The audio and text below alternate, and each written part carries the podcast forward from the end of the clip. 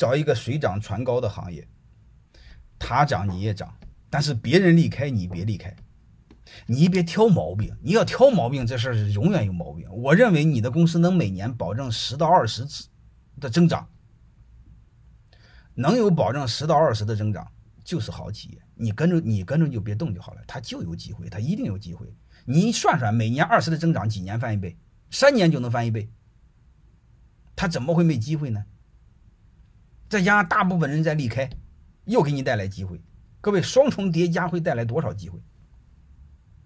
好吧，就这么简单啊！所以你要一个判断，好吧？还有一个就是你你们还要判断老板，老板什么样的老板你可以不跟呢？就是你别再跟了。你要如果你连续判断错，各位那不是人家的问题，那是你的问题。你比如，老板胸无大志，心胸狭隘，不敢给员工分钱，他不是没钱。他就他是有钱不分啊，没钱不分和有钱不分两个逻辑，好吧？你们千万别认为他没钱不分，你说的不是东西，那这个这个是你的判断错了。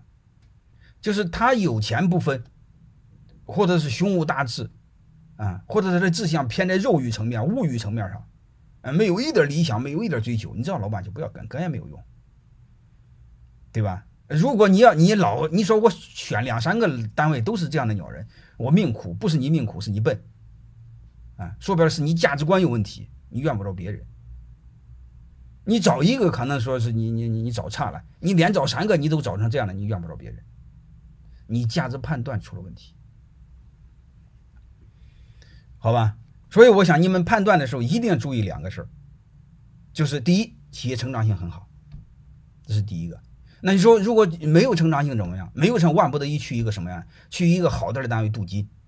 比如，你比如类似刚才你们说那些大企业，或者你当地的大企业进去镀金，你这样的话，当地人都知道，在那待个一年两年，做个小主管，对外可以吹牛，那又不行啊！你找工作，所以我永远关注两件成长。